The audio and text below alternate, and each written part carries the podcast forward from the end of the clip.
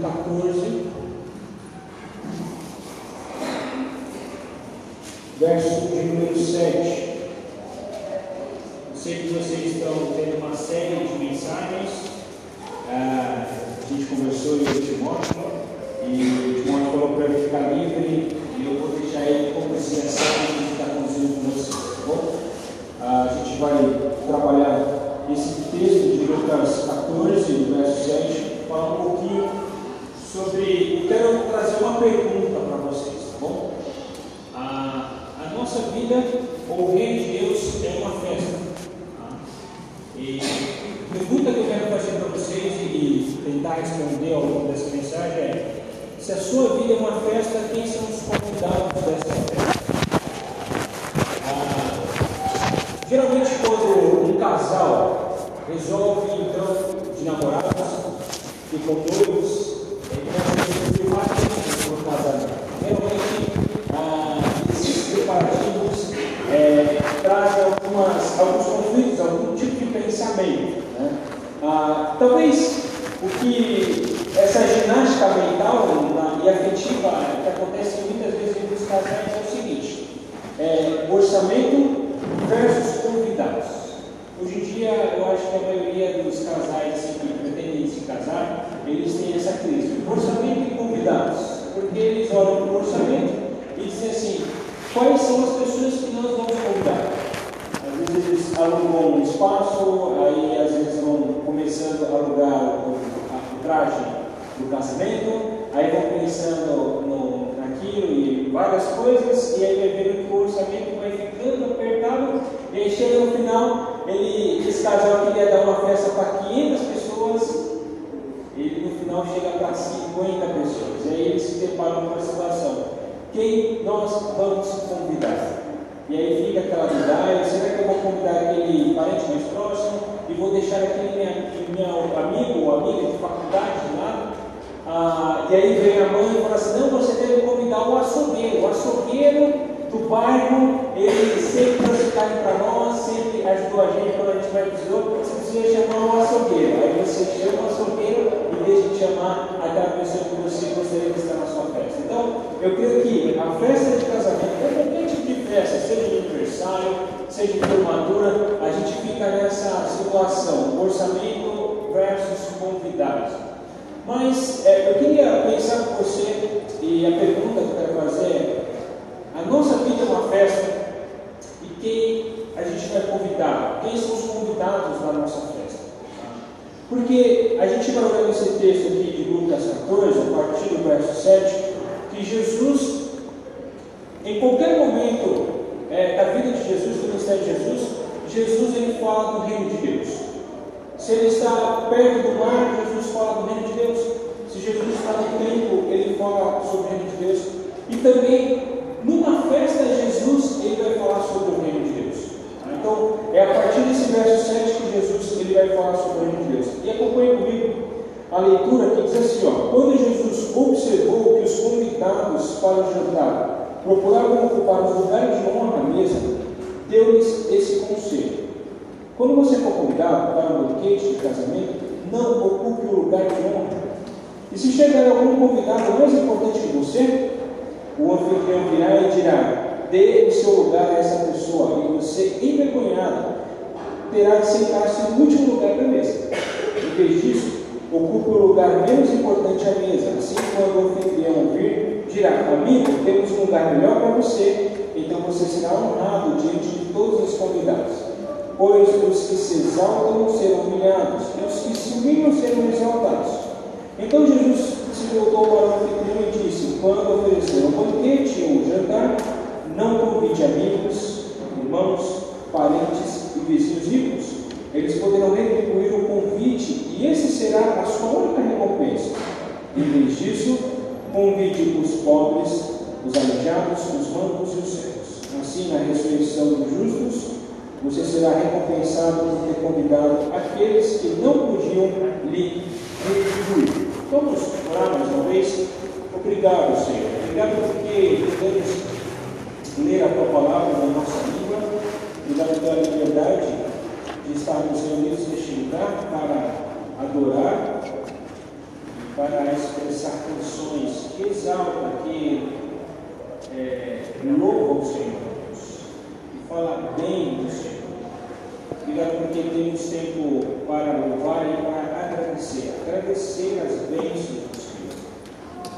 E ao mesmo tempo agradecer pelo teu Espírito que habita no nosso coração. Esse mesmo Espírito que ressuscitou Jesus dos mortos, esse mesmo Espírito que inspirou Lucas a escrever a história de Jesus. É esse mesmo Espírito que habita no nosso coração. Temos a certeza que o Espírito Santo fala ao nosso coração. Ele usa as escrituras sagradas para trazer esse ânimo para cada um de nós. Ao mesmo tempo, provocar em nós algum tipo de reação. Também nos ajudar a entender a tua vontade, Senhor, aquilo que o deseja para nós. Abençoe a Deus esse tempo como o Senhor tem abençoado todo momento desse culto. Abençoe também as crianças. É a nossa oração que fazemos no nome de Jesus. Amém. Quando a gente olha aqui para esse texto de Lucas 14, a gente encontra aqui que Jesus ele está numa festa. E Jesus ele tem duas percepções aqui. Ele tem a percepção de um convidado, alguém que foi convidado para essa festa. E aí ele percebe que esse convidado resolve sentar num lugar indevido. E a outra percepção que ele tem é a percepção daquele que está é, realizando, aquele que está é, oferecendo essa festa para aqueles convidados. Então Jesus tem essas duas percepções. E diante dessa percepção, Jesus ele tinha ah, ensinos sobre o reino de Deus.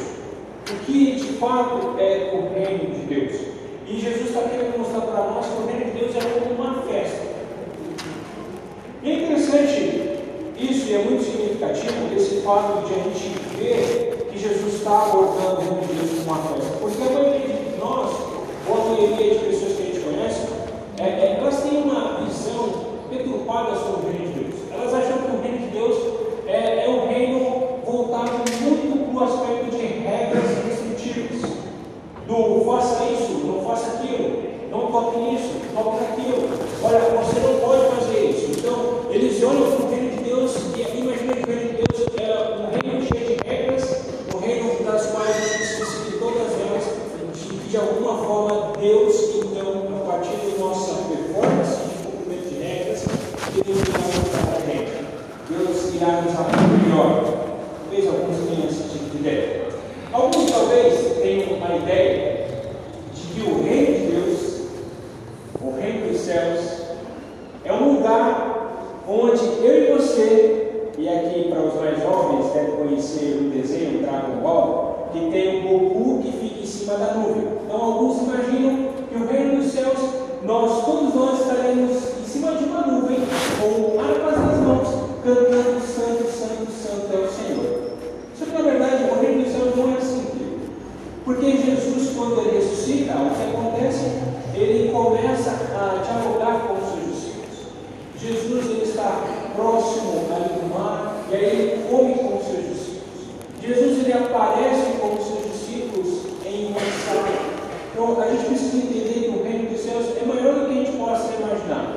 Não é esse reino cheio de regras e restrições, mas também não é um reino onde a gente vai ficar no céu cantando para sempre. Tá? A gente vai cantar sim, porque a companhia de Deus, mas a gente não vai ficar com harpas ou até mesmo né, com sax cantando glória, glória ao Senhor. Tá? A gente vai fazer muita coisa no céu e eu tenho certeza que vai ser muito mais prazeroso do que aqui. Tá? Só que Jesus disse que o reino é tudo o qual o nosso coração foi criado. Tudo aquilo que a reino dos céus. E aí Jesus compara o reino dos céus como uma grande festa. É interessante que quando Jesus fala o seguinte, quando uma pessoa se arrepende, quando uma pessoa se entrega a Jesus, fala que nos céus há uma grande festa. Então a gente precisa começar a ver que o nosso Deus é um Deus de festa. Se você olhar para o Antigo Testamento, você vai encontrar Deus convidando seu povo para festejar, seja na Páscoa, seja em Pentecostes, seja um momento de vitória, de uma guerra, o próprio Deus convida o seu povo para festejar.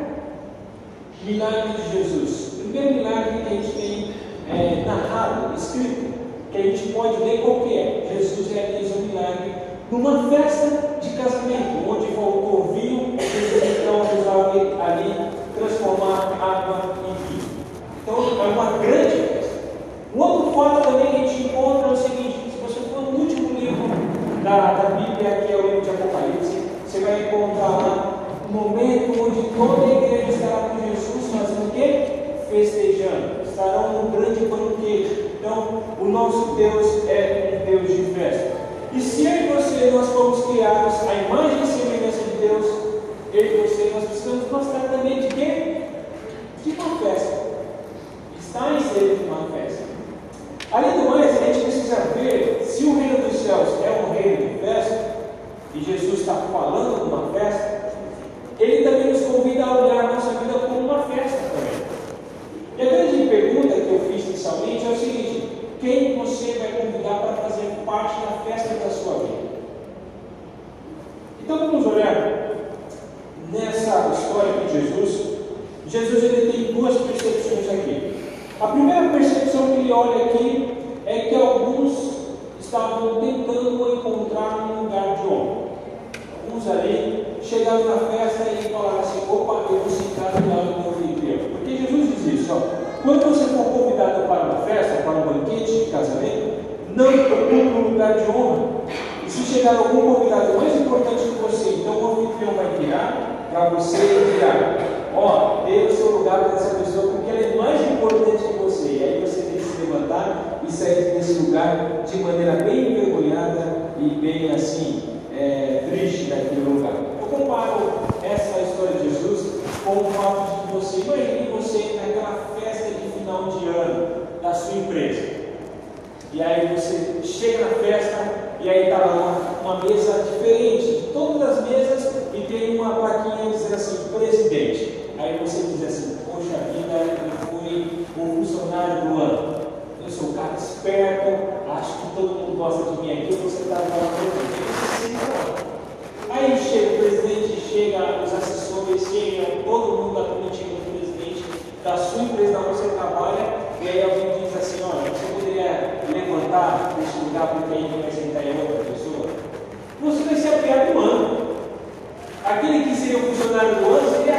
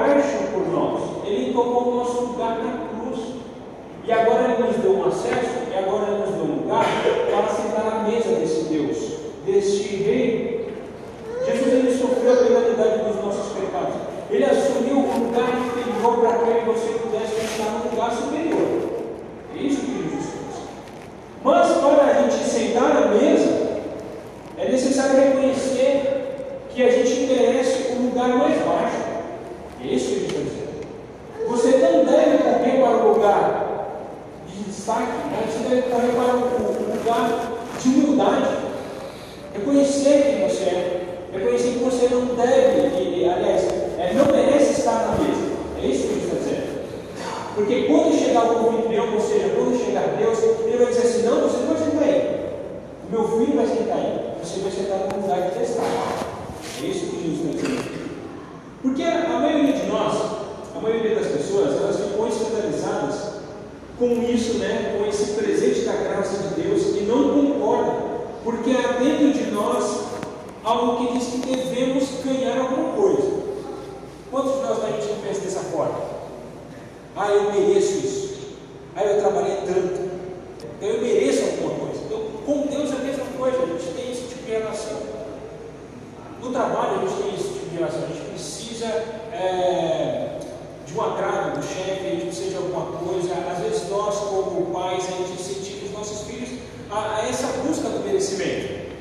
mas se você tirar notas boas, no final do ano você vai ganhar um presente. Então o filho já fica já com essa ideia de que eu mereço algo no final. E é essa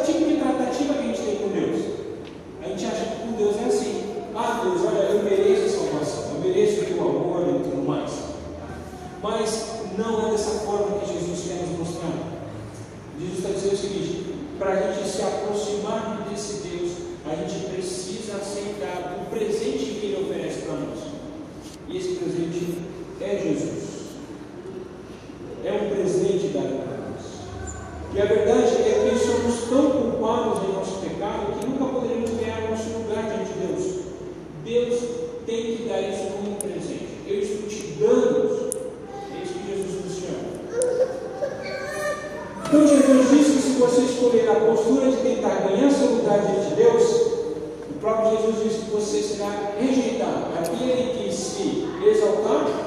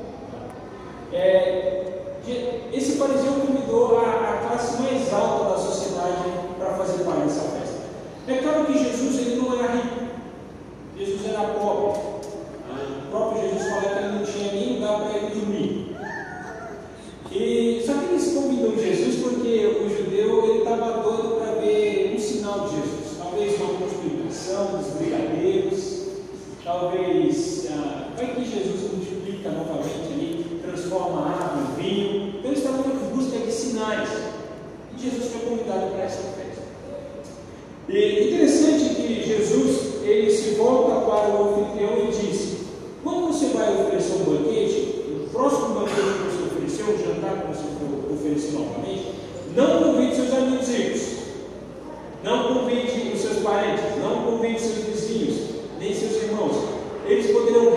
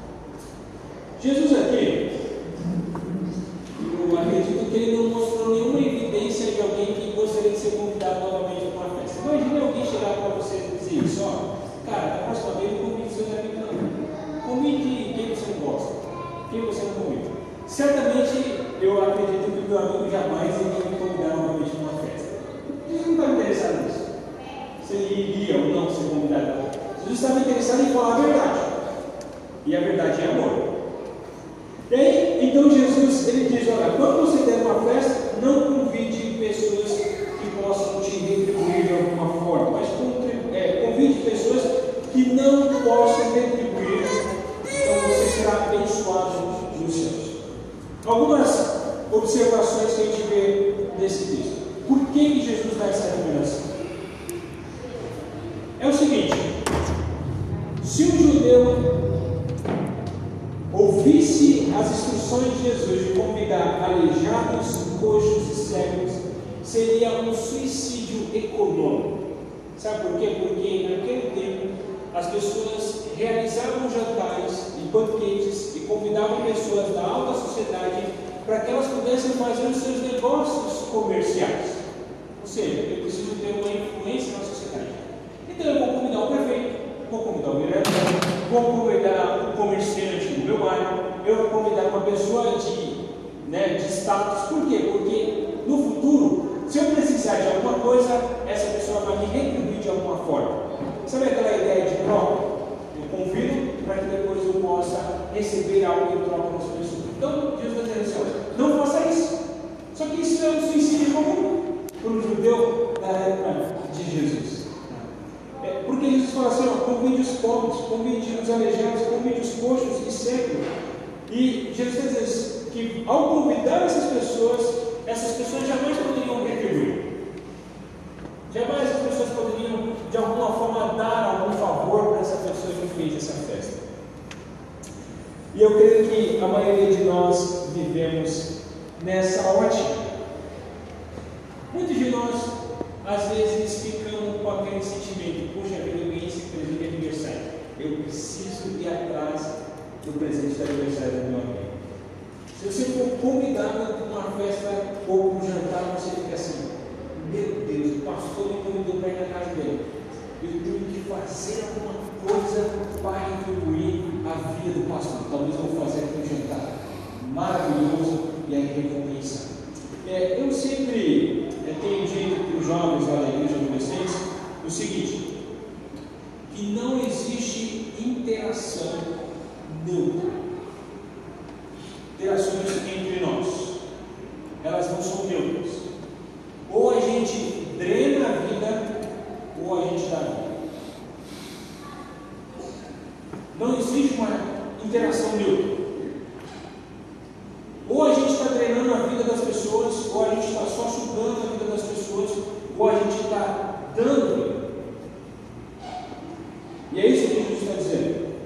Então Jesus diz que não devemos viver assim. E quais são os motivos porque Jesus não disse que a gente não deve viver como esse anfitrião aqui? Primeiro, você não deve viver pela lei da reciprocidade. O que é a lei da reciprocidade? Ah, eu dou esperando algo em troca. Ah, eu faço um favor para o outro, esperando que o outro faça um favor para mim no futuro. Quando se trata da festa de Deus, o que você merece?